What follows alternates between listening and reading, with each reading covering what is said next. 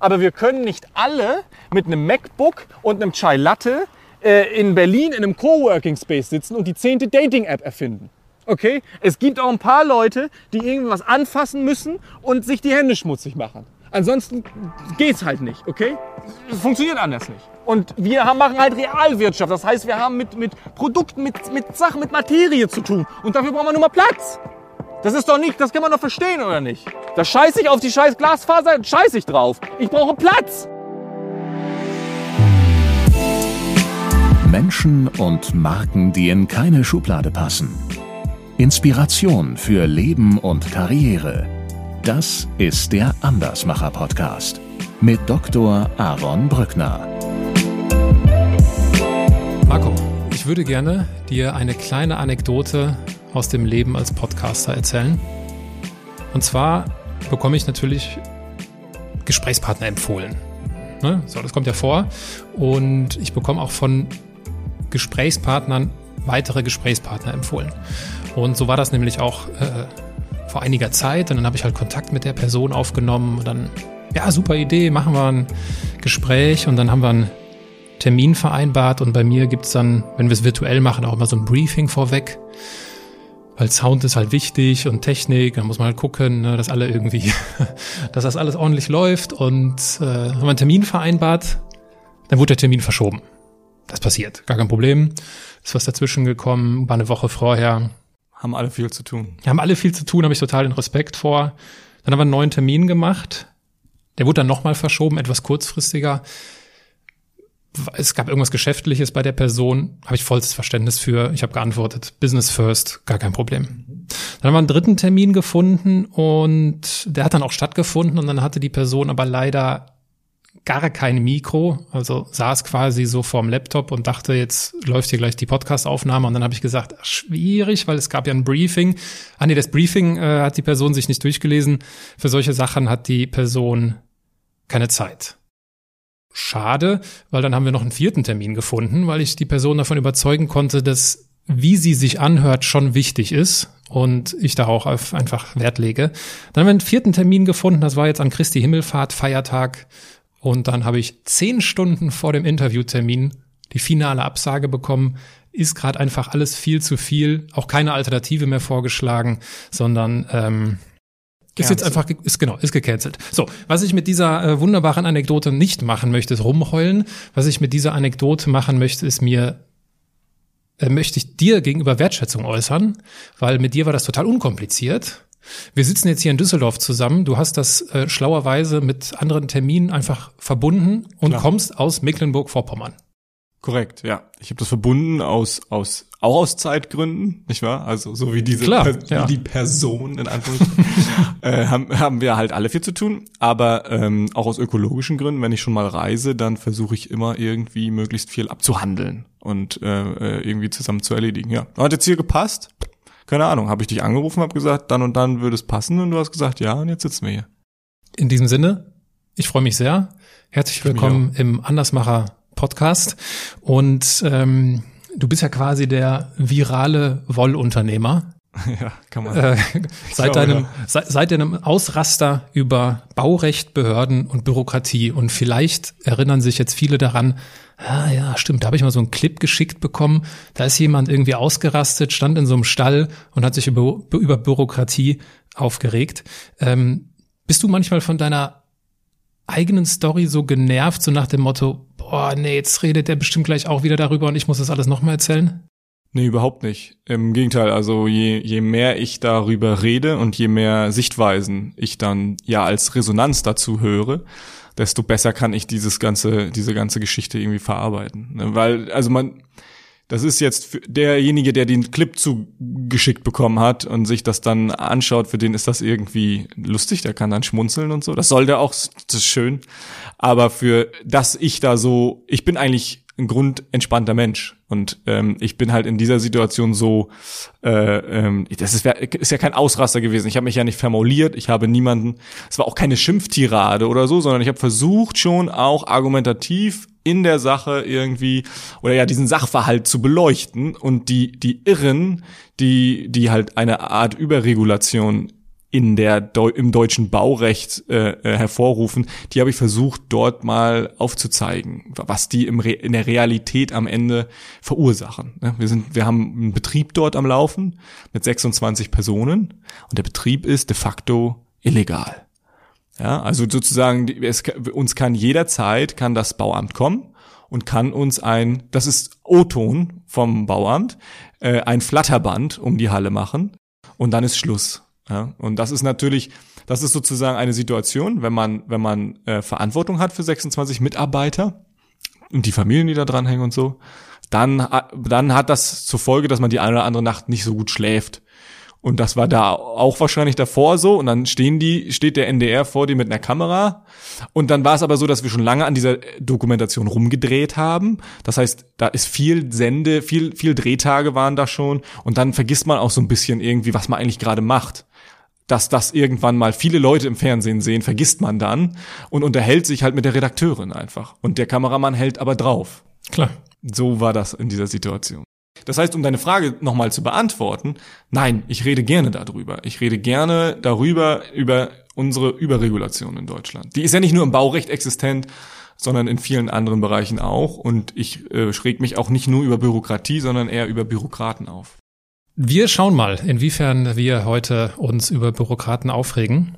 Ich würde gerne dieses Gespräch mit den wichtigsten Fragen beginnen. Let's go. Und dich bitten, die entweder mit Ja oder mit Nein zu beantworten. Ah, okay. okay. Eine wichtige Einschränkung. Okay. Ist dir Geld wichtig?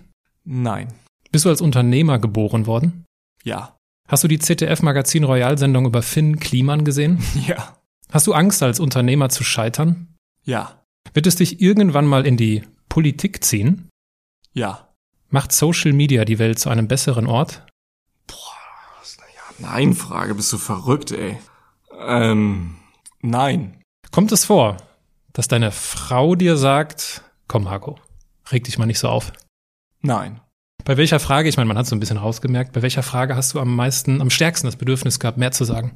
Einmal nach der Frage Angst vor dem Scheitern als Unternehmer. Das ist natürlich eine Frage, das ist, ähm, ähm, weil man muss sich sozusagen fragen, woher kommt die Angst sozusagen oder was, was ist das, wovor man da Angst hat?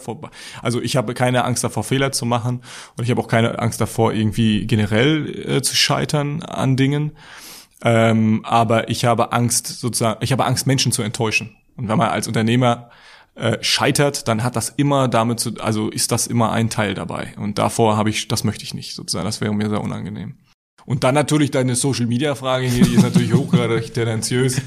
Also ähm, die Frage kann man natürlich nicht mit Ja oder Nein beantworten. Also das ist, Social Media ist ein Tool, ist ein Werkzeug, es kann so oder so benutzt werden. Und ja eben gerade, oder die, die Tendenz zu immer kürzeren Inhalt, also kürzer geschnittenen Contents, immer, also sozusagen diese, diese Tendenz zur Druckbetankung, die sehe ich sehr kritisch auf der einen Seite. Auf der anderen Seite ist aber die vernetzende äh, und Kommunikation fördernde äh, Komponente von Social Media ähm, total wichtig. Also wir sehen das, also in, Euro, in, in, in Europa zum Beispiel ist das unglaublich wichtig für uns. Stell dir vor, du sitzt abends in einer Hotelbar. Ja, Komfort, ja. Was bestellst du? Was trinkst Old du? Fashion. Old Fashion. Mhm. Stell dir vor, ich säße auch da. Mhm. Wir säßen zufällig an derselben Bar. Ich würde da jetzt gerade in dem Moment, ja, so ein Aperol Spritz fände ich gut. Geht bei mir auch.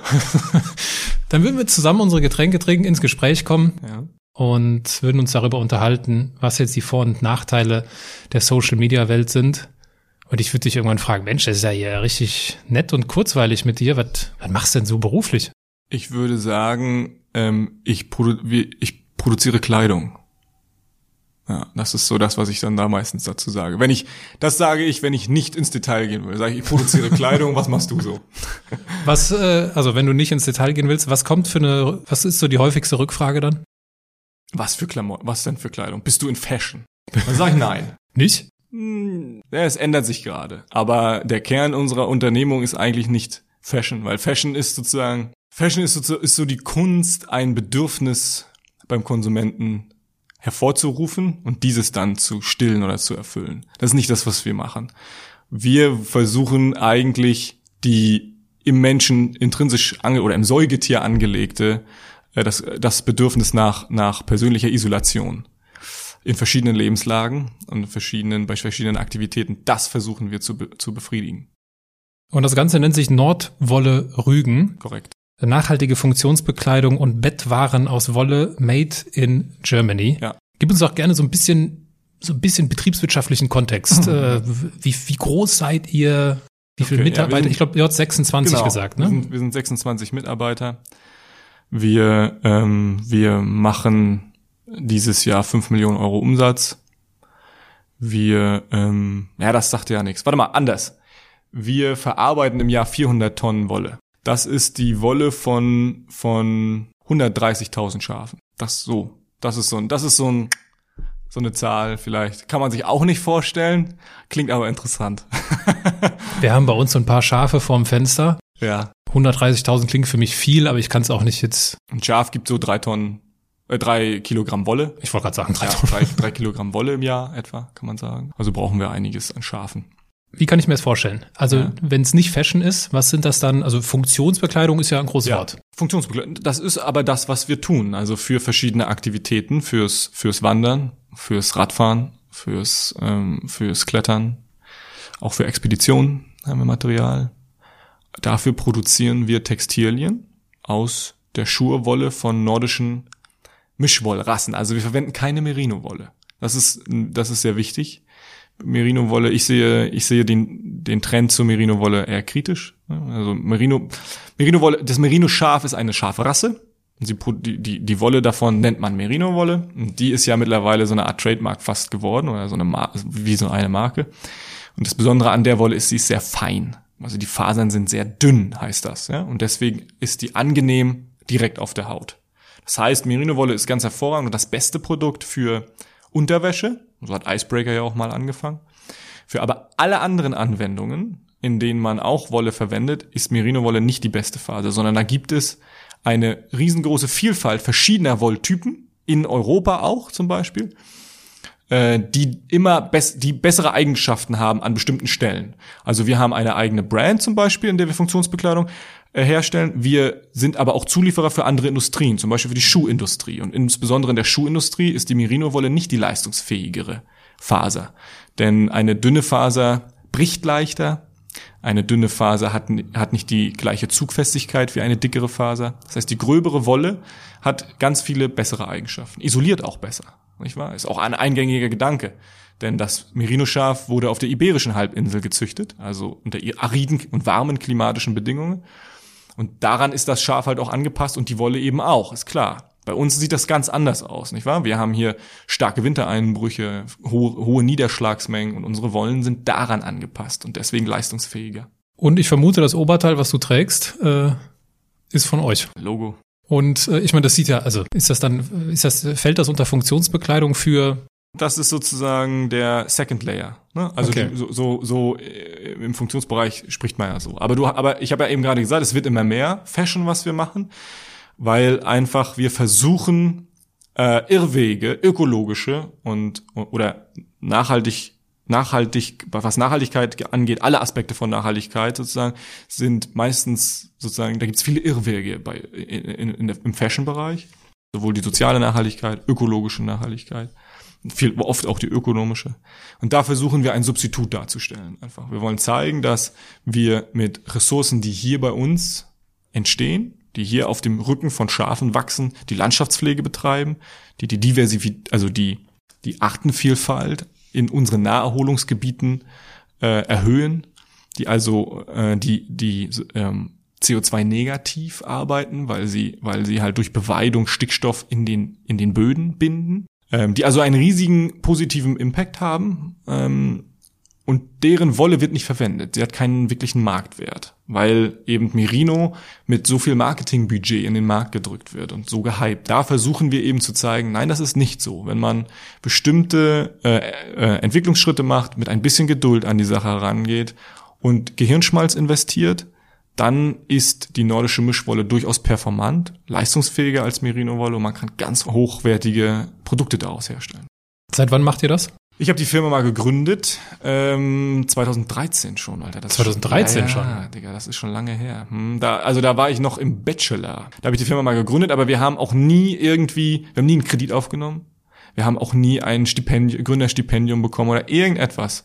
Weil, also wir haben von wirklich klein angefangen. Wir haben erst einmal ein Produktionsnetzwerk aufgebaut und outgesourced und haben dann die ersten Produkte hergestellt, immer auf Bestellung produziert. Das ist ein wichtiges Credo, auch nach wie vor für uns produzieren wir auf viel, das allermeiste, was wir machen, produzieren wir auf Bestellung. Dadurch sind wir aber natürlich auch flexibel. Wir können Customisierungen anbieten, wir können Ärmellängen, also die Leute vermessen oder wir online geht das natürlich nicht, aber wir schicken dann eine Standardkonfektion raus. Der Kunde schickt die uns zurück und hat von der Standardkonfektion abgemessen, was er braucht. Hier länger, da länger oder kürzer oder wie dem auch sei.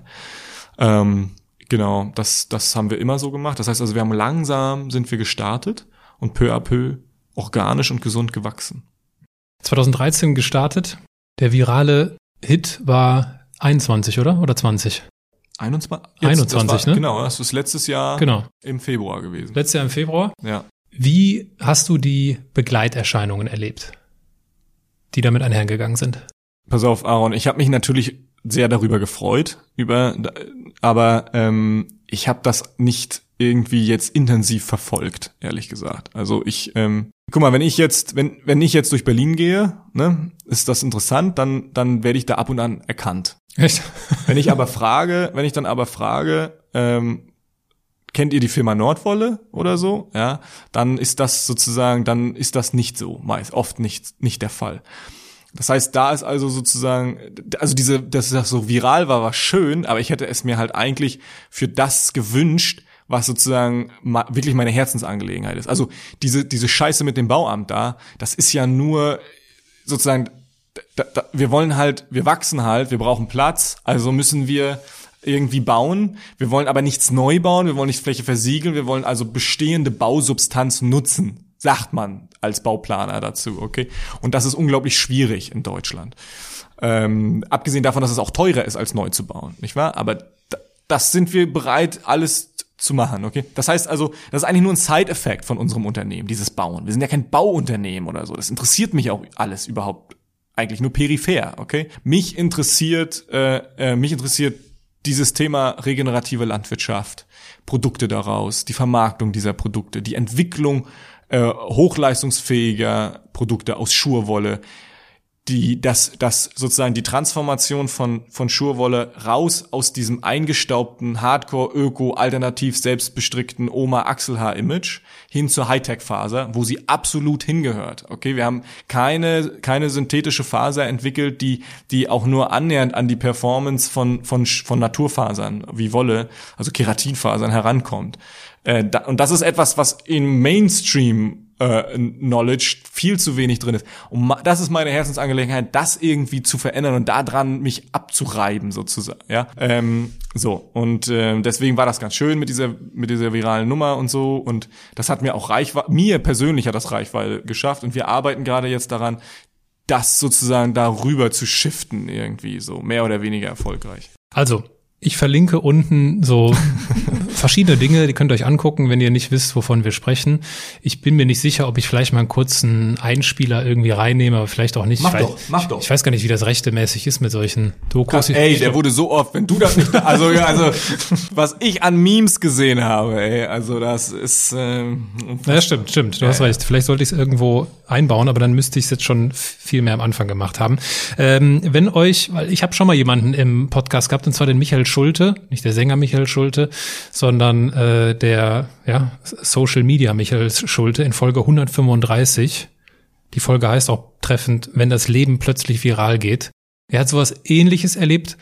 Das war zur WM. Er hat so einen viralen Hit mit dem Bierkrug, äh, den hat er sich ausgedacht quasi. Und danach ist seine Reise, der hat beim Bayerischen Rundfunk gearbeitet, danach ist seine Reise als äh, Video-Creator quasi gestartet. Und darüber haben wir gesprochen. Also wenn euch das interessiert, an dieser Stelle ein Service-Hinweis. Ähm, Folge 135. Ja, also sozusagen so ein, so, ein, so ein virales Ding irgendwie, das ist wie eine Welle.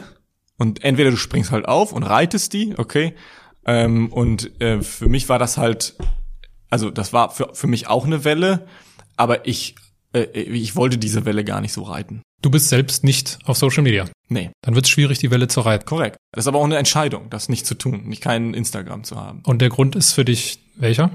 Ein Gefühl. Ein Gefühl davon, dass ähm, wenn ich mir anschaue, was die Leute in meiner Umgebung, also ich, die ich wirklich kenne, also ich kenne deren Leben, deren reale Leben, und dann schaue ich mir deren Leben im virtuellen, also auf Instagram an, und dann gibt es da eine große äh, Entfernung von dem einen zu dem anderen. Ähm, und diese Entfernung, denke ich, ist, die könnte für uns gesellschaftlich große Probleme bereiten in Zukunft. Denn äh, junge Menschen, die, die vielleicht von dieser Entfernung noch nicht wissen oder äh, noch keine Erfahrung da, damit gemacht haben, äh, die sehen diese Entfernung nicht und denken, was dort bei Instagram geshared wird, das sind tatsächlich echte Leben. Äh, ähm, das ist das ist etwas, was was Menschen erleben und und und das ist das sind tatsächlich Erfahrungswelten von Personen. Äh, dem ist ja nicht so, okay? Und wenn deren eigen, dadurch baut sich aber eine Erfahrungshaltung an das Leben auf, bei jungen Menschen, vermute ich. Und wenn die nicht erfüllt wird, dann kann es zu Problemen führen.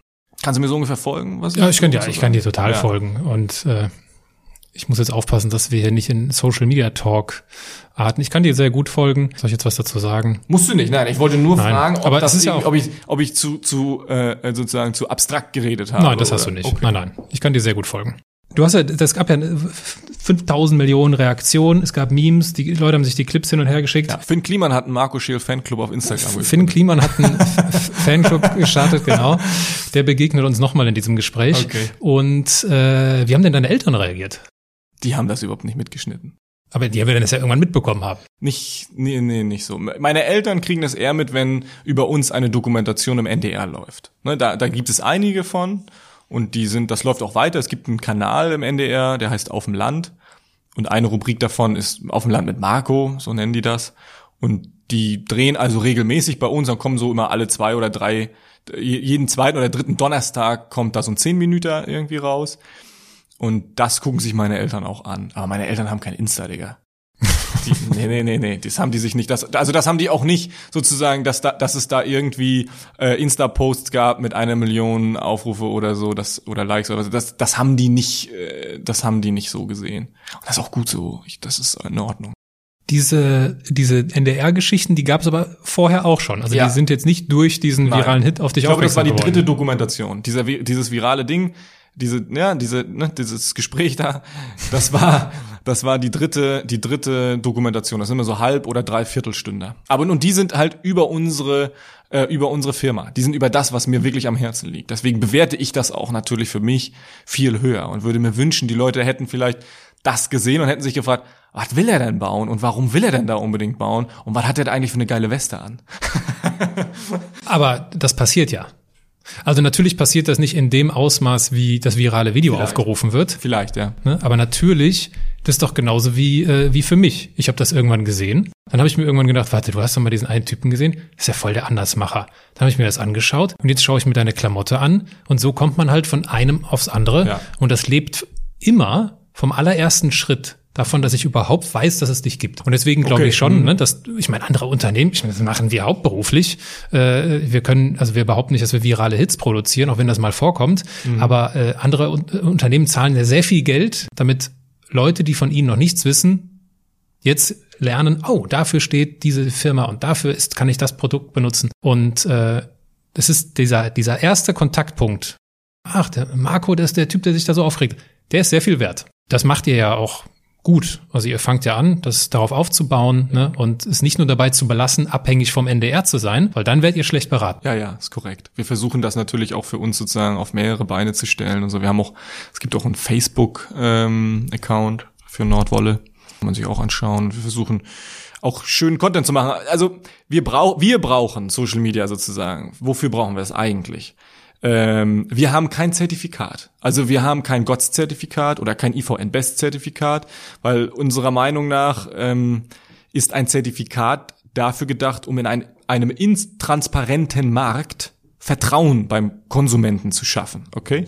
Und wir wollen den, aber die Intransparenz abschaffen, okay? Und deswegen versuchen wir alle alle Stationen der Wertschöpfungskette in unserem Unternehmen abzubilden und zu zeigen, wo, wer, die Leute, die dahinter sind, Mengen, wie, was, wann und so weiter und so fort. Das versuchen wir alles auf zum Beispiel Instagram zu transportieren.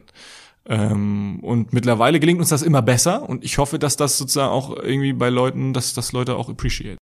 Verstehst du, das ist sozusagen, also das ist nicht sozusagen in, in, in dem Sinne eine, eine reine Werbeplattform äh, für uns, sondern das ist für uns tatsächlich eine, eine, eine Plattform zur Kommunikation, irgendwie zu zeigen, was machen wir. Nicht? Und das ist aber, sagen wir mal, in so einem Short oder wie heißt das, oder Real auf Insta, ja, ist das ganz schwer zu transportieren. Deswegen ist für mich sozusagen dieser, dieser, ja, weil, weil das, die so, die Welt ist halt komplex und sie wird immer komplexer und dass dann gleichzeitig aber sozusagen irgendwie die, die unsere Aufmerksamkeitsspanne irgendwie eingedampft wird, da, das ist, äh, sch sch scheiße. Darf man scheiße sagen in deinem Podcast? Darf man. Okay. Was du nicht sagen darfst, ist, dass sowas schwer ist, weil das ist es nicht. Es ist, also darfst du natürlich okay. schon sagen, ne? Du weißt, was ich meine. Mhm. Das ist ja das, was wir äh, ich meine, ich, das artet jetzt hier so ein bisschen, das, ich, ich laufe jetzt Gefahr, hier so einen Social Media mhm. Talk draus zu machen. Seht mir das bitte nach. Aber es ist halt so, wie sich das Gespräch entwickelt. Das ist häufig, wir hören das häufig. Ich höre das sehr häufig. Okay. Dieses, nein, nein, unsere Welt, die ist so komplex. Okay. Das schaffen wir nicht in so einem 45-sekündigen Video. Und du meinst, das ist Sisman Talk oder was? Das ist ich bin der Meinung, dass äh, ganz generell eine äh, klare Sprache ein Ausdruck von klaren Gedanken ist. Und es gibt dies eine schöne Zitat. Äh, ich weiß nicht, wer es gesagt hat. Man streitet sich darüber. Ich hatte keine Zeit, dir einen kurzen Brief zu schreiben. Ich habe dir einen langen geschrieben. Mhm. Einer von den irgendjemand, weiß nicht, Churchill, irgendwie so ein schlauer mhm. Mensch hat das mal ja. gesagt. Ja. Und äh, nur weil ich etwas kurz fassen muss, nur weil ich Content appetitgerechter verarbeiten und aufbereiten mhm. muss, heißt das nicht, dass irgendwas zu kurz kommt, dass die Qualität sinkt, dass der Informationsgehalt sinkt und dass auch ein Unternehmen wie ihr es seid, nicht imstande wärt, eure Geschichte so zu erzählen, wie sie, wie man sie erzählen muss. Okay. Also. Gut, dann ich komme ich nochmal auf dich zu. Vielleicht kann ich was lernen. Gehen, äh, gehen tut das alles. Sag mal, äh, wie viel, wie viel Nordwolle steckt ihr denn in dem siebenjährigen Marco? In dem siebenjährigen Marco vielleicht noch nicht ganz so viel, aber in dem 14-jährigen Marco zum Beispiel steckte schon ganz, ganz viel, ganz, ganz viel Nordwolle oder umgekehrt. So, so, so kann man sagen. Inwiefern? Ich äh, habe ganz früh, glaube ich, angefangen, also das, was man, was man vielleicht irgendwie heutzutage oder jetzt so als Entrepreneur-Mindset oder so definiert oder so bespricht, glaube ich, das ist mir schon immer irgendwie intrinsisch gegeben. Ich habe schon ganz früh angefangen, irgendwie Geschäfte zu machen und und äh, rumgemauschelt und ähm, äh, also verschiedene. Hast du ein Beispiel für uns? Ja, deine deine Lieblingsgeschichte. Nicht, erzählen kann. Alter. Natürlich. Ich, ja, natürlich. ich habe angefangen mal ähm, eine Zeit lang. Da war das gerade bei so irgendwie bei uns ich komme von der Insel Rügen, das heißt, da sind alle Trends immer sehr stark irgendwie ver, äh, mit Delay kommen die zu uns. Da war das Schicht, das, das äh, Wasserpfeifenrauchen sozusagen war gerade irgendwie en vogue. Und da habe ich meine Zeit lang Shisha-Tabak importiert äh, und habe das aber immer irgendwie sozusagen am ähm, am äh, an der Steuer vorbeigekriegt sozusagen, also an der an der Tabaksteuer. Und dann wurde das aber immer mehr und irgendwann habe ich eine Palette oder mehrere Paletten geordert und äh, die sind dann irgendwie, dann fiel das dann auf.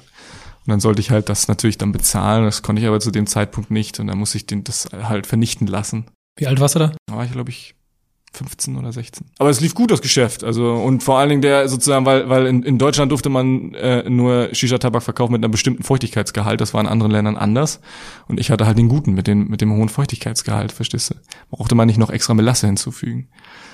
Und deswegen lief das Geschäft sehr gut, bis ich dann irgendwann sozusagen, naja, wie das immer so ist, nicht? Ich poliere dein Image noch ein bisschen auf. Oh no.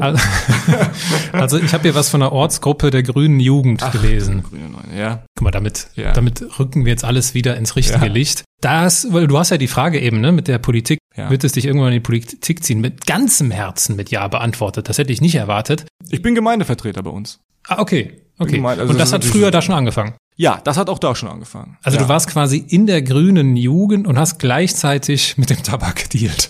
Naja. Ist also ja nicht ganz so. Zwei Herzen schlagen, ach, in, in der Brust, nicht wahr? Und man braucht eine gewisse Reife, um das eine mit dem anderen zu verbinden, vielleicht. Das macht dann den erwachsenen Menschen aus.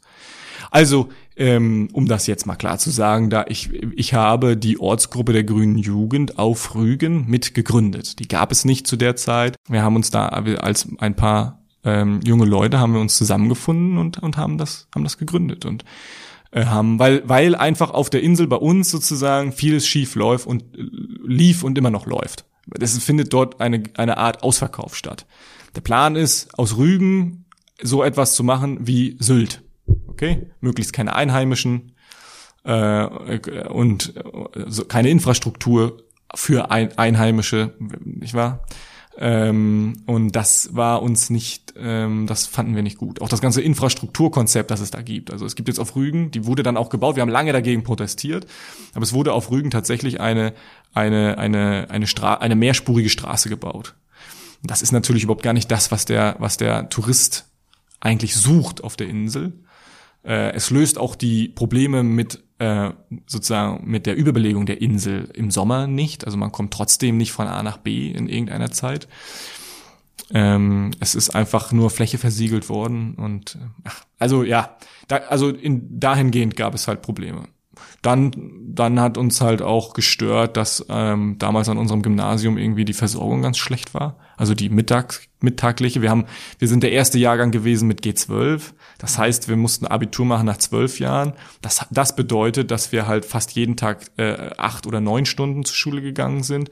Und dann darauf war, war aber sozusagen die Verpflegung gar nicht ausge. Wir haben dann einen, einen Bioladen gefunden, der dann ein Konzept erstellt hatte und versucht hat, dann eine Art Suppenküche äh, einzurichten. Aber das ist natürlich auch wieder alles an Regularien und Bürokratie gescheitert. Und auch das hat, war halt ein Punkt, warum wir gesagt haben, okay, versuchen wir doch irgendwie das Problem an der Wurzel zu packen und äh, uns in die Richtung zu engagieren. Wo kommt das her, dieser, äh, dieser politische, aktivistische Impuls? Weiß ich nicht. Ist einfach so drin. Ich gestalte gern. Ich habe sozusagen den, ja, das ist mir auch gegeben. Also ich, ich, ich, äh, ich habe das äh, nicht nur den Wunsch, sondern das Bedürfnis, mein Leben und meine Umgebung zu gestalten. Und dabei äh, treffe ich aber sozusagen auf Grenzen irgendwie, nicht wahr? Ist logisch. Das ist auch gut so. Aber es ist, es ist auch logisch, dass ich dann versuche, diese Grenzen irgendwie zu, zu, zu aufzuweichen oder, oder, ja mit anderen Menschen ins, Gespräch zu kommen und zu gucken, was, wie, wie man sozusagen an diesen Grenzen rütteln kann. Mit anderen Menschen ins Gespräch gekommen bist du wahrscheinlich auch nach dem Abitur. Ich habe was gelesen von Papua Neuguinea. Ja. Äh, du, also so, so habe ich es gelesen. Ich weiß gar nicht mehr, wo ich es gelesen habe. Papua Neuguinea mit einem Urvolk gelebt. Da werde ich ja hellhörig. Ja, also in Papua Neuguinea gibt's ja gibt's ja eigentlich nur, also äh, ich war dort mehrere Monate. Es hat mich interessiert, weil ich gerne sozusagen da, ja, als junger Mensch wollte ich gerne mal ähm, das Komplementär sozusagen. Was ist die, was ist die komplementäre Lebensweise zu dem, wie ich lebe in der westlichen Zivilisation und dann auch noch in einem reichen Land? Ähm, mit all den Annehmlichkeiten, aber auch Problemen irgendwie. Und ich wollte gerne wissen, ähm, bietet sozusagen, wie sieht das komplementär dazu aus, zu diesem Lebensmodell? Und ähm, interessanterweise ist das sogar dann auf der anderen Seite der Welt gewesen. Und ich wollte dahin, also im, im Urwald zwischen Papua und Papua-Neuguinea werden die letzten unentdeckten indigenen Volksstämme ähm, vermutet. Und da an diese Grenze wollte ich gerne hin. Das wollte ich mir gerne live anschauen und fühlen, riechen und schmecken.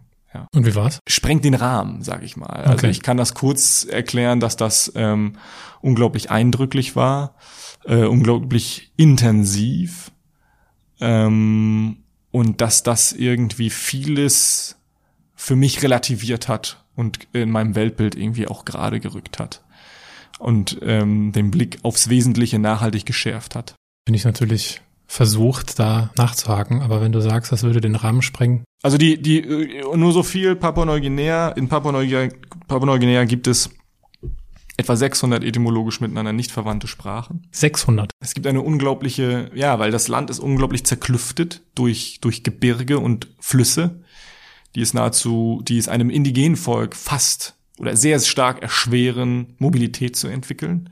Dadurch gibt es also ähm, eine, eine, gibt es also Populationen immer sozusagen abge, sehr stark sozusagen isolierte Populationen in allen Bereichen von Papua-Neuguinea.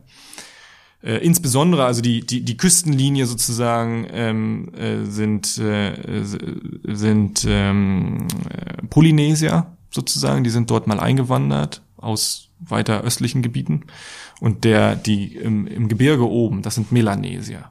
Die Melanesier sind sozusagen sehr, sind eng verwandt mit, mit den australischen Aboriginals zum Beispiel. Auch die, die gesamte ähm, Mythenwelt, Schöpfungsgeschichten und sowas, das, die sind sehr ähnlich da. Ähm, genau, und die melanesischen Volksstämme dort, die haben mich sehr interessiert, einfach oben in Papua-Neuguinea. Ganz, äh, ja, äh, man kann sich da mal auf YouTube da mal eine Dokumentation drüber angucken, wen das interessiert. Das ist äh, sehr, es ist einfach sehr, sehr interessant. Wie lange warst du da? Ich war dort äh, ein halbes Jahr. Wie alt warst du da? Nach dem Abi? 18, 19? 19. 19? 19, 18, 18, 19. Ja, so, weiß ich nicht genau. So in dem Dreh. Hm. Dennoch, also ohne das jetzt sprengen zu wollen, inwiefern hat sich dein Blick denn auf dein Leben verändert dadurch? Inwiefern mich das beeinflusst hat, das merke ich immer erst sozusagen, wenn mich bestimmte Lebensbereiche dann in Wirklichkeit tangieren. Zum Beispiel jetzt habe ich bin ich Vater geworden irgendwie und ähm, und in Papua Neuguinea gibt es halt ein anderes Verhältnis zu Vaterschaft, Mutterschaft, Umgang mit Kindern. Da ist das nicht sozusagen, da gehört ein Kind nicht den Eltern, sondern das Kind wird von einer Gesellschaft ähm, angenommen und erzogen. Okay, das war mir damals nicht so bewusst. Ich habe das beobachtet irgendwie, ich kann mich daran erinnern, aber was das bedeutet hat, das fange ich jetzt erst an zu begreifen. Ähm, dass also sozusagen für eine eine für eine kleine Person nicht eine einzige Person die Bezugsperson ist, sondern ein ganzes Dorf oder eine ganze eine, eine ganze Dorfgemeinschaft. Und ähm, auch, dass es dort auch keine Trennung gegeben hat zwischen alten Menschen, mittelalten Menschen und jungen Menschen, sondern dass alle auf engstem Raum zusammengewohnt haben. Was bedeutet das? Und was zeigt, was, was zeigt es oder was verrät es über unsere Gesellschaft, dass wir das äh, ganz anders handhaben? Ähm, und was könnte es sein, dass uns auch fehlt? Oder ja, was können alte Menschen sozusagen uns geben? Oder ähm, oder sozusagen, äh, was können vielleicht auch junge Menschen, ganz junge Menschen, was können Kinder vielleicht äh, irgendwie in unserer Arbeitswelt äh, dazu beitragen? Oder also das sind spannende Themen, auf die ich immer erst stoße, wenn sie mich tatsächlich dann tangieren. Und dann arbeite ich immer eigentlich noch an dieser Reise. Zum Thema Kinder und Erziehung. Äh, es gibt da einen Podcast, der hat in Folge 211 Nicola Schmidt interviewt die viele Bücher, Bücher darüber geschrieben hat, äh, wie wir artgerecht unsere Kinder erziehen ja, könnten. Ne? Genau, sie war jetzt vor kurzem letzte, also Folge 211 und sie hat auch dieses, ich habe sie auf dieses Zitat angesprochen, ähm, dieses afrikanische Sprichwort, es braucht ein ganzes Dorf, hm. um ein Kind zu erziehen. Das kenne ich nicht. Äh, das, äh, weil wir wohnen ja alle nur noch in der Stadt, habe ich sie gefragt. Mhm. Für die, die es noch nicht gehört haben, Folge 211. Ähm, du bist Vater geworden, Gratulation dazu. Äh, steht äh, bei mir jetzt auch in wenigen Wochen an. Mach dich auf was gefasst, Digga. die, die, Uhr, die Uhr tickt, bevor du Vater geworden bist. Gab es noch andere Sachen in deinem Leben? Ich habe amüsiert dir zugehört, als du von deinem Studium in Berlin erzählt hast, mhm. als Rüganer. Das klang schon fast nach einer traumatischen Erfahrung. War es wahrscheinlich auch, ne? So in Retrospektive kann man das vielleicht so sagen. Ich weiß nicht, Mann. Ich, also ich bin ein Typ, ich kann mich irgendwie, ich kann mich zwar gut fokussieren auf bestimmte Dinge, äh, und kann sehr konzentriert arbeiten, aber dann sozusagen brauche ich auch ein bisschen Ruhe dafür. Und ähm, oder anders gesagt, ähm, auf, wenn du auf Rügen auf, aufwächst sozusagen und dann gehst du irgendwo studieren, dann gehen ganz viele nach Berlin, weil das ist die nächste große Stadt und so. Ne? Klar. Und ähm, die allermeisten, die mit mir dorthin gegangen sind, die haben ganz schnell einen Reizfilter aufgebaut. Okay? Also die sind sozusagen und diesen Reizfilter, den habe ich nicht, der ist bei mir nicht gekommen. Das heißt, ich habe sozusagen versucht, auf dem Weg, ich hatte eine halbe Stunde Weg zur Uni. Ich habe dann erst in Wedding gewohnt, später in Neukölln. Ähm, und in dieser halben Stunde habe ich versucht, jeden, jeden Geruch, jeden Sticker, der irgendwo an die an der U-Bahn klebte, äh, jeden jeden äh, bedürftigen Menschen, der irgendwo nachfragt oder so, jeden, je, all, das alles zu prozessieren irgendwie, okay? Und ich hatte dann schon, schon am sozusagen, als ich bei der Uni angekommen bin, hatte ich schon Kopfschmerzen. Das war zu viel einfach. Ich konnte, das war, das, das ging nicht einfach. Und ähm, deswegen habe ich dann angefangen, mich einzuigeln, eigentlich in, in Berlin, kann man sagen. War auch nicht, also war dann auch okay, also Das hat alles seine Vor- und Nachteile. Ich habe dann halt einfach Programmieren gelernt in der Zeit. So, nebenbei. Und das brauche ich jetzt immer noch extrem viel. Und das war ein super, super Skill, den ich mir in der Zeit angeeignet habe. Es war aber nicht so schön, muss ich auch sagen. Also ich habe nicht dieses typische Studentenleben, irgendwie äh, durch die Gegend vögeln und äh, Club äh, und und dann irgendwie nachts um fünf einen Döner und irgendwie dann noch mal weiter oder irgendwie so. Das habe ich sozusagen nicht gehabt, das habe ich nicht erlebt, aber vielleicht vermisse ich das auch nicht so, glaube ich. Was hast du studiert? Ich habe an der Technischen Universität Wirtschaftsingenieurwesen studiert. Und dich scheint die Wirtschaft nicht so nachhaltig beeinflusst zu haben wie das Ingenieurwesen, ist das richtig? Das ist korrekt. Das ist korrekt, ja. Ich habe auch meine besseren, also es war auch interessant eigentlich zu sehen, weil meine besseren Noten habe ich in den Fächern äh, geschrieben, wo eigentlich ausgesiebt wird. Also Analysis 1, 2, lineare Algebra und, und diese Fächer, Mechanik und so. Da habe ich gute Noten geschrieben. Schlechte Noten habe ich geschrieben in, was weiß ich, Projektmanagement oder, oder solche Sachen, also in den BWL-Teilen weil das waren halt einfach Sachen, das waren halt so auswendig lernen Dinge. Da war, da gab es nicht sozusagen ein ein Konzept, das zu verstehen ist und mit dem zu arbeiten ist oder eine Werkzeugpalette, die man sich aneignet und die man dann benutzt äh, in der Prüfung oder so, sondern da musste man einfach bestimmte Schlagwörter auswendig gelernt haben und das war mir einfach zuwider, glaube ich. Und das. Warst du, wie kann ich mir das vorstellen? War, war das, warst du dann so Einzelgängermäßig unterwegs? Wenn du sagst, du hast dich eingeigelt? Ich hatte einen Kumpel, glaube ich, so, mit dem ich da irgendwie mich durchgemogelt habe. Der hat mir immer organisiert, sozusagen. der, der hat mir, der, der hat es, der hat mich so strukturiert, dass ich ähm, die zum richtigen Zeit in der Klausur war oder so und wann wo Vorlesungen war, wenn ich die hören wollte oder musste. Äh, und im Gegenzug habe ich dann mit dem auch gelernt und dem vielleicht auch ein bisschen was gezeigt oder so. Ja, es war so eine Symbiose, würde ich sagen. Aber Einzelgänger würdest du jetzt nicht sagen. Nee, Einzelgänger würde ich nicht sagen. Ich war auch in einem in, in Berlin in einem Ruderverein dort. Ähm, ich bin Steuermann da gewesen in einem Achter Riemen. Ähm, ich habe da schon versucht irgendwie nicht, aber ähm, aber ich hab, war auch sehr viel. Doch ich war auch viel allein. Ich war einfach auch viel allein mit mir dort in meiner Studentenwohnung. Ähm, ja, das ja, das ist so. Ich denke, es wäre eigentlich auch besser vielleicht für mich gewesen. Das weiß man hinterher, ist man immer viel schlauer, nicht wahr? Das ist auch mein erstes Leben. Also ich hätte vielleicht an der Fachhochschule auch studieren sollen. Ne? Etwas praxisorientiertere äh, Sache, vielleicht eine kleine Stadt oder so, die nicht ganz so irgendwie. Berlin ist auch groß und böse für einen Rüganer, muss man auch mal so sagen. Ne?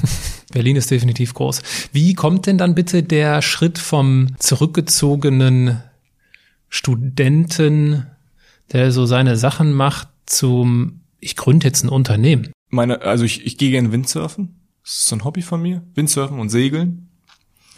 Und, ähm, und ich kann mich daran erinnern halt, dass ich, dass ich surfen war auf Rügen in meiner Studentenzeit.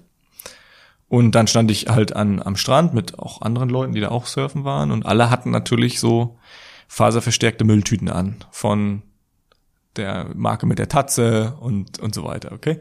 Und da habe ich gedacht, warte mal, irgendwie. Und ich hatte einen Kumpel auch gleichzeitig, der hat Schafe gezüchtet und hat jedes Jahr die Wolle vernichtet, weil es keinen Markt dafür gab und keine Anwendung und keine Verarbeitungsmöglichkeiten. Und da habe ich gedacht, ich hätte jetzt gerne. Da ich stand da und habe gedacht, ich hätte jetzt gerne ein Pullover, mit dem, mit dem ich mich vom Style her nicht unbedingt verstecken müsste hier an der Stelle, ähm, der aber aus Schuhwolle ist und der aus deutscher Schuhwolle ist und in Deutschland auch gefertigt wurde. So, das war eigentlich etwas, was ich gesucht habe und da habe ich gedacht, na, googelst du. Ist ja kein Problem, googelst, es gibt ja alles. Aber es gab es nicht. Es gab es nicht. Und da habe ich gedacht, okay, dann, dann, da guckst du mal genauer hin. Und dann haben, hab ich losgelegt. Ich hatte einen T4 damals, ja, Surfer-Dude halt.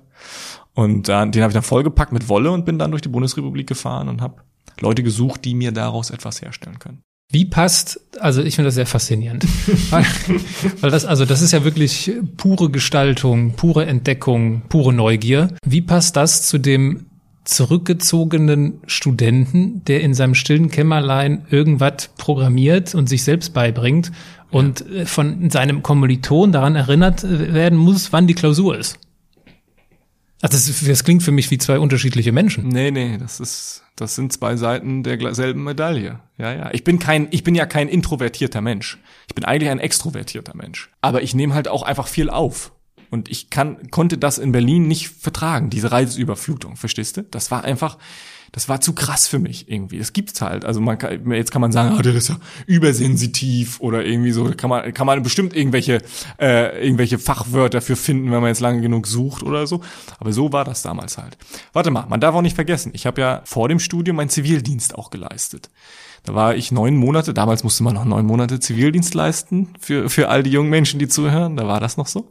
Und äh, ich habe meinen Zivildienst geleistet auf Fehmarn im Wasservogelreservat Wallnau.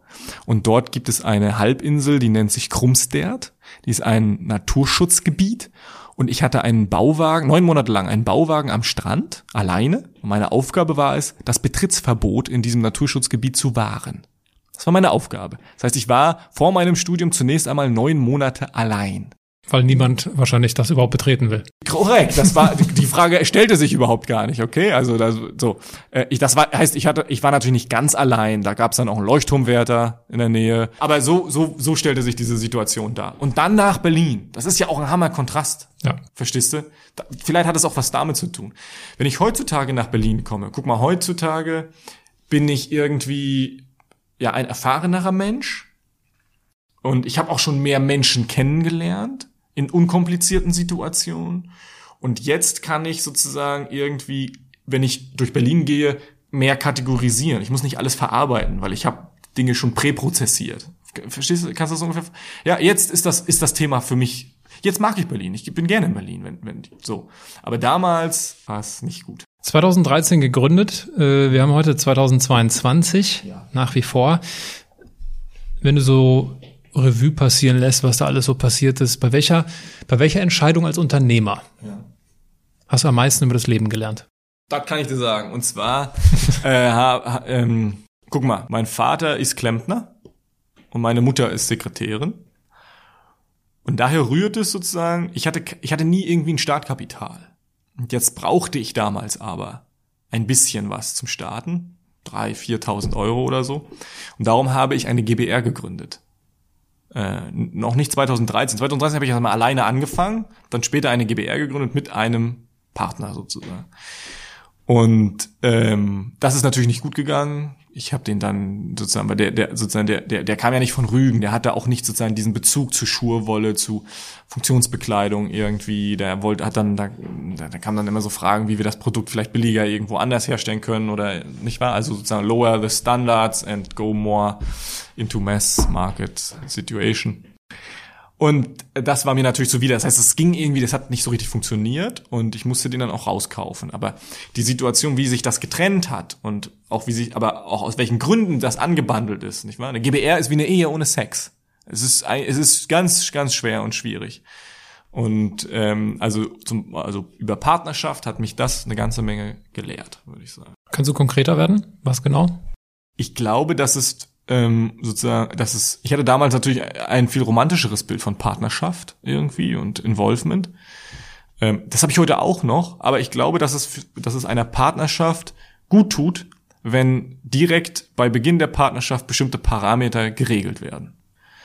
Nicht wahr? Und das ist natürlich ganz unromantisch und das stört die Anbandelung und so weiter und so fort. Aber heutzutage würde ich immer so an eine, eine Sache herangehen. Businesspartnerschaften? Ja. Oder gehst du so weit, dass du sagst, generell macht das Sinn? Das weiß ich nicht so genau. Nee, da, so weit habe ich noch nicht gedacht. Okay. Hat dich das kühler gemacht? Hat dich das kälter gemacht, diese Erfahrung? Nö, das würde ich nicht sagen. Aber es hat viel, sozusagen, es hat mich Naivität gekostet.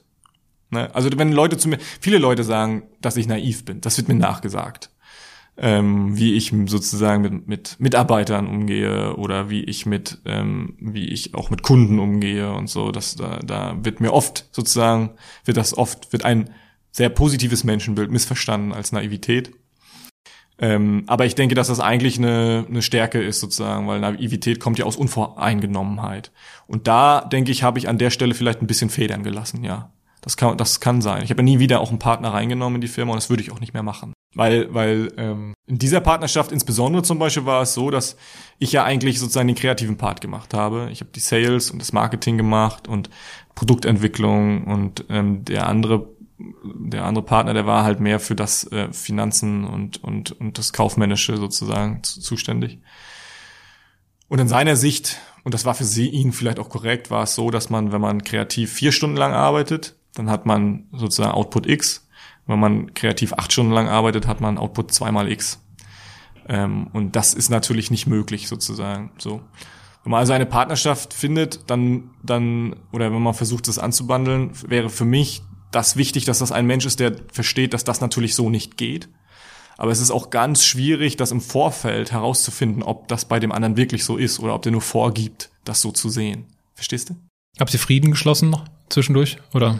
Äh, Waffenstillstand, muss man so sagen. Waffenstillstand. Waffenstillstand, also wo die Waffen jetzt auch rausgeholt werden und was sozusagen das Gegenteil von einem viralen Hit ist, ist natürlich ein Shitstorm, den der Finn Kliman äh, mitbekommen hat. Interessanterweise kennen jetzt natürlich fast alle Finn Kliman und ich hatte ihn vorher, also ich wusste, wer er das ist, aber ich war mhm. kein Voll Follower, ich habe den, mich hat das Hast du ihn mal hierher eingeladen? noch nie, ich wurde schon mehrfach gewünscht, äh, mhm. ich habe es noch nie versucht, okay. äh, steht schon lange auf der Liste ja. und ähm, habe mich aber nie drum bemüht. So, ich wüsste auch nicht, ob es klappt, weil er ja schon Jetzt muss man wahrscheinlich, äh, da äh, ist, ein, ist eine Zäsur, was da gerade passiert. Äh, jetzt gerade ist sowas sowieso erstmal wahrscheinlich durch. Für die, die nicht wissen, wovon wir reden, ähm, ich hoffe, ich vergesse es nicht, ich verlinke die äh, ZDF Magazin Royal Folge, wo äh, Finn Kliman, ein sehr bekannter und äh, berühmter Influencer oder man könnte auch sagen Sinfluencer, wie diese Leute ja genannt werden, ich sag okay. mal so, über das ein oder andere Thema stolpert und Jan Böhmermann hat ihn nach allen Regeln der Kunst äh, und wahrscheinlich auch mit, mit vor, vorgeführt ja, und auch mit viel persönlicher Enttäuschung, glaube ich, äh, gefüttert, ähm, da eine ganze Show draus gemacht und äh, naja, er hatte. Aber er, da ist schon auch, also das ist jetzt nicht so, du bringst das jetzt gerade so rüber, als wenn, als wenn Jan Böhmermann äh, irgendwie da, als wenn Jan Böhmermann da irgendwie Bashing betrieben hätte. Oh, also so, da, da ist schon inhaltlich auch ein bisschen Substanz. Da war schon ein bisschen Fleisch am Knochen, würde ich sagen. Ein bisschen, genau. Sonst würde, glaube ich, auch äh, Jan Böhmermann das nicht machen. Sonst könnte er das nicht machen, weil solche Inhalte, denke ich, werden zehnmal durch den Ju Jura-Apparat des ZDF äh, ja. gedreht, denke ich, nicht wahr? Also, ist dir Geld wichtig, habe ich dich am Anfang gefragt. Du hast gesagt, nein. Auch wenn ich jetzt mich da auf äh, dünnes Eis bewege. Hast du, hast du manchmal das Gefühl, dass du oder generell, jetzt unabhängig von deiner Person. Zu Finn, zu Finn Klima, wenn ich da kurz was dazu sagen da, darf. Ja, genau, ähm, natürlich. Ich, ich, ich, also ich habe mit dem ein paar Mal telefoniert, mit Finn. Und ich wollte gerne auch mal was mit ihm machen, was mit ihm zusammen machen. Was mir nämlich gefallen hatte, eine Sache bei ihm. Er, ähm, er hat mal eine Zeit lang Hemden gemacht aus Reststoffen. Ich weiß, es ist in der Textilproduktion ist das klar, ist das so, du sozusagen du du rechnest Consumptions aus für ein Projekt irgendwie, du hast jetzt ähm, Hemd XY irgendwie oder so und dann bleiben halt zehn Meter über und es ist jetzt nicht äh, kosteneffizient, kannst du die nicht mehr verarbeiten. Ja. Und da hat er gesagt, wahrscheinlich war er in so einem Lager irgendwo in Portugal und hat festgestellt, was ist was passiert hiermit denn? Und dann haben die ihm gesagt, naja, das sind halt Reststücken irgendwie, die weiß ich auch, wissen wir auch nicht so. Und dann hat er gesagt, oh cool, da, da machen wir Hemden, möchte ich gerne Hemden draus machen irgendwie. Und dann hat er das auch gemacht. Zumindest das war das, was er transportiert hat. Und ich vermute, dass das wahrscheinlich so ähnlich auch gewesen ist. Und wir haben mal, wir brauchen ja auch Baumwollstoffe für unsere, wir machen so, wir, sowas wie eine Daunenjacke, aber nicht gefüllt mit Daunen, sondern mit Schurwolle. Okay, das ist auch eine, eine geile Technologie, die wir entwickelt haben. Die ist egal, wie dem auch sei. Jedenfalls wird die Baumwolle auch gefärbt. Das ist eine griechische Baumwolle, kontrolliert biologischer Anbau, wird in Deutschland gewebt und ausgerüstet und so weiter und so fort. Aber beim Färben hast du das auch mal, da ist ein Fehler passiert. Und die, das Ergebnis ist nicht hundertprozentig perfekt gewesen, sodass wir das für unsere Produkte haben nicht verwenden können. Es waren aber 700 Meter, viel zu viel, um das jetzt irgendwie, was willst du damit machen? Das schmeißt du nicht weg, Digga, das ist geiles Zeug. Und da wollte ich gerne mit ihm sozusagen Hemden machen. Aber dazu ist es irgendwie, ist es, ist es irgendwie nicht gekommen. Es hat sich dann irgendwie verlaufen, dieses Projekt. Der Stoff ist noch da und wir überlegen immer noch, was wir damit vielleicht mal machen könnten, sozusagen. Ja. Worauf ich hinaus will, ist so dieses Thema, also mein Gefühl ist, dass die Fallhöhe bei so Leuten wie Finn Kliman irgendwie noch mal höher ist als bei einem in Anführungsstrichen normalen Unternehmer, der viel Verantwortung trägt. Sobald du in der Öffentlichkeit stehst, ist die Fallhöhe höher und sobald du dann noch irgendwas von ich verändere die Welt, ich verbessere die Welt mhm. erzählst, ist die Fallhöhe irgendwie noch höher. Ja. Ist so meine Wahrnehmung. Also was, wie, was mir sehr sauer aufgestoßen ist einmal, kann ich sagen, äh, weil, weil du es gerade sagst, ich verändere die Welt. Also er hat mal ein, ein, eine Instagram-Story gebracht, in der er wortwörtlich gesagt und auch in die Insta-Story geschrieben hat, wir haben die, wir, also ihn inkludiert, wir haben die nachhaltigste Textilproduktion Deutschlands aufgebaut. Und da muss ich sagen, weil ich habe das damals gehört, als ich das gehört habe, saß ich in einem im Auto, das war Sonntagabend, saß ich im Auto an, am Bahnhof in, in Fenchow, das ist in der Nähe von Wismar, und habe darauf gewartet, dass zwei meiner Mitarbeiter, Abdul und Ahmed, äh, das sind näher, okay, die äh, wohnen in Güstrow, und aufgrund ihres Aufenthaltsstatuses dürfen die aber den Landkreis nicht wechseln, die dürfen nicht näher an unsere Produktion heranziehen, die arbeiten aber bei uns 40 Stunden die Woche, auch schon ein Jahr lang, über ein Jahr, jetzt über ein Jahr lang. Ähm, und ich habe die jeden Sonntag vom Zug abgeholt. Wir haben für die eine Unterkunft gestellt bei uns. Und jeden Freitag habe ich die wieder zum Zug gebracht. Ich habe also den Sonntagabend nicht mit meiner Familie verbracht, sondern ich bin mit dem Auto durch die Gegend gefahren. Das ist sozusagen, also eine Textilproduktion aufzubauen in Deutschland, ist ein Marathon, der einem sehr viel abverlangt. Da sozusagen äh, der Termin beim Notar ist da nicht das Ziel, sondern ist eigentlich nur der Startschuss davon. Das war für mich sozusagen so ein Punkt, wo ich gedacht habe, das fand ich nicht so gut. Andersherum aber, seine Musik liebe ich. Ich höre mir die total gerne an und finde, äh, man muss auch vielleicht die Kunst irgendwie differenziert vom Künstler betrachten. Nicht wahr? Das hat miteinander nicht immer unbedingt was zu tun. Ähm, und insofern, also ich finde sozusagen, wie gesagt, das ist auch ein, ein Aspekt des Social Media. Es gibt entweder, du fährst mit dem Fahrstuhl hoch, es gibt himmelhoch jauchzend und alle feiern dich, oder aber es gibt das komplette Bashing. Eine differenzierte Diskussion dazwischen findet ganz, ganz selten statt. Und das finde ich auch in diesem Fall sehr schade. Beschäftigt dich der Gedanke denn selbst manchmal, dass du so sagst, okay, hm, ich meine, wir sind ja hier schon so Vorbild, Made in Germany, mhm. so dass du, also wenn, wenn dir ein Fehler passiert, das noch schlimmer wäre, als wenn du jetzt wieder in Anführungsstrichen irgendwie ein normales, mhm. normaler Unternehmer wärst mit einem ganz normalen Geschäft, was weiß ich, keine Ahnung. Wir, äh, wir, wir, ma wir versuchen da, glaube ich, eine andere, wir fahren da eine andere Schiene. Wir, wenn wir, wenn uns ein Malheur passiert, also wenn, sozusagen, muss man jetzt unterscheiden, nicht wahr? Ein Fehler, was Finn gemacht hat, ist sozusagen ein Fehler gewesen, okay? Und diese Art von Fehler kann uns nicht passieren, weil wahrscheinlich bei uns ein anderes Mindset da ist. Okay, das ist ja eine bewusste Entscheidung von ihm gewesen, das alles so zu machen. Okay, ein Fehler, also das sozusagen, was uns mal passiert vielleicht ist, ähm, wie gesagt, wir, wir liefern vielleicht, wir haben irgendwie an einer Stelle des Textils die Produktion, die Naht nicht ganz im Griff gehabt oder so. Da war eine neue Nähmaschine zum Beispiel, die sind kaputt oder so. Dann würden, dann gehen wir her und sagen, passt auf, Leute, schickt uns die nochmal zurück, die Jacke, wir müssen die reparieren. Da ist uns ein Malheur passiert, sorry oder so. Wir würden jetzt nicht warten, bis die dann kaputt gehen bei den Kunden und auf diese zwei Verschisse und dann, vielleicht sind die zwei Jahre dann schon rum oder sowas. Also wir versuchen offen damit umzugehen, offen das zu kommunizieren. Aber ein Fehler, wie Finn ihnen gemacht hat, kannst du ja nicht offen kommunizieren. Das ist ja genau der Kritikpunkt, dass er das nicht macht. Ja, weil es eigentlich ja auch kein Fehler ist, sondern Betrug. Korrekt. Äh, das hast du also, gesagt, ich habe das nicht gesagt. Also zumindest steht das ja War im Raum. Ne? Ja. Und genau, die, das wird jetzt ja gerade aus äh, ja. klamüsert, äh, wer da wie, was, wo, mit wem und äh, aber du, aber man kann das, wie gesagt, ja auch sehen. Wie gesagt, also bei uns sind, sind alle äh, Punkte der Wertschöpfungskette sind transparent. Alle Produktions- und Hilfsstoffe werden erklärt. Also womit wird Wolle gewaschen zum Beispiel? Was passiert dann damit und so weiter und so fort. Das versuchen wir alles zu zeigen und zu erklären. Nicht wahr? Das geht in einem Short nicht. Das sage ich jetzt nochmal. Das geht nicht in einem Short. Ähm, aber man, man kann das natürlich da transportieren und, äh, und das zeigt, denke ich, dass bei uns ein anderes Mindset dahinter ist und dass also wir, wir wachsen ja auch viel langsamer. Ne? Also wir, wir sozusagen, wie gesagt, wir haben vor 13 Jahren gegründet, wir haben jetzt 26 Mitarbeiter. Okay, wir wachsen, wir sind die letzten drei Jahre stark gewachsen, so, das ist, das ist korrekt irgendwie.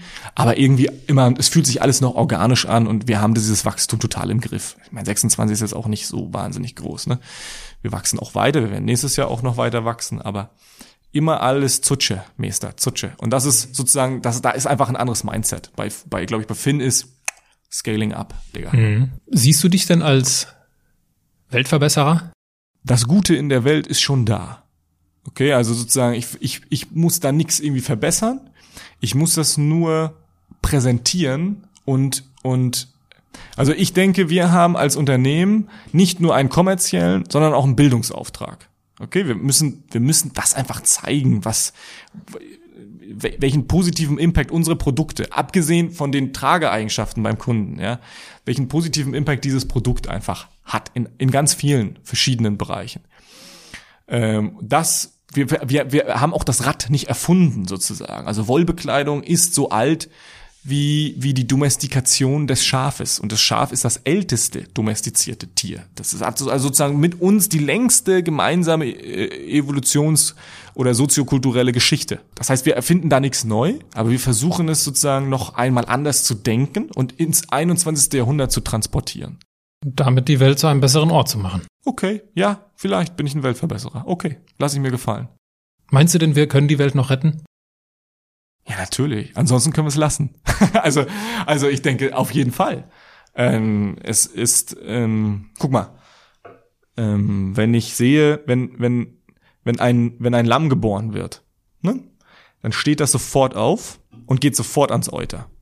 Und jetzt könnte man sagen, wow, die Natur ist ja krass. Das Lamm wird geboren, geht, steht sofort auf, geht ans Euter, weiß sofort, was es zu tun hat, okay? Aber warum kann das Lamm das? Weil es programmiert ist. Okay, es ist schon vorprogrammiert, schon schon im im äh, im Uterus der Mutter, also schon pränatal ist das Lamm total programmiert. Und dieses Lamm kann immer nur Lamm bleiben. Also das heißt, es es sozusagen es bleibt immer ein Fluchttier. Es könnte nie sein Verhalten ändern. Okay, es es kann auch nur Gras fressen oder Rohfaser sozusagen fressen. Okay, es könnte sich es kann sich nicht verändern. Und der Mensch wird geboren und kann nix. Okay? Null, Alter. Das wird mir jetzt auch nochmal ganz bewusst sozusagen, ja? Kann nichts, ist absolut hilflos irgendwie, okay? Muss durchgeschleift werden, braucht Liebe, Zuwendung, äh, Fürsorge, Hilfe bei allem und jedem, okay? Und lernt dann erst so nach und nach. Und jetzt könnte man sagen, na mein Gott, Alter, der Mensch, wie, wie hat der Mensch das überhaupt bis hierher geschafft, Alter, wenn der, wenn der so geboren, oh Gott, und aber der, der sozusagen, was eine, was eine auf den ersten Blick und oberflächlich betrachtet eine Schwäche sein könnte, ist aber, denke ich, die große Stärke des Menschen. Und das heißt, er kommt komplett unprogrammiert auf die Welt und kann sich selbst erfinden. Komplett. Von, von 0 bis 100 Prozent alles. Er kann sich von links bis rechts komplett selbst erfinden. Das ist unsere große Stärke, auf die wir uns immer wieder besinnen sollten und die uns helfen sollte, äh, optimist, vorsichtig optimistisch in die Zukunft zu blicken. Und um vorsichtig optimistisch in die Zukunft zu blicken, lese ich dir einen YouTube-Kommentar vor. Ganz harmlos. Okay. Ist ja vorsichtig optimistisch. Mhm. Ich zitiere. Ich hoffe, die Produktpalette wird noch größer und ein wenig modischer. Bislang sieht die Klamotte noch nach Reformhaus aus. Sobald da was kommt, unterstütze ich das Wachstum von Nordwolle gerne. Alright, stay tuned. Haben wir schon eben kurz angesprochen. Das heißt, ja. du sagst, äh, du, du scheinst zu verstehen, was gemeint ja, ist. Wir, und, haben, äh, wir haben jetzt vor kurzem eine Sommerkollektion rausgebracht. Das ist auch wieder eigentlich so eine Pionierarbeit, weil die Leute denken natürlich, ja, Wolle, das funktioniert nur im Winter.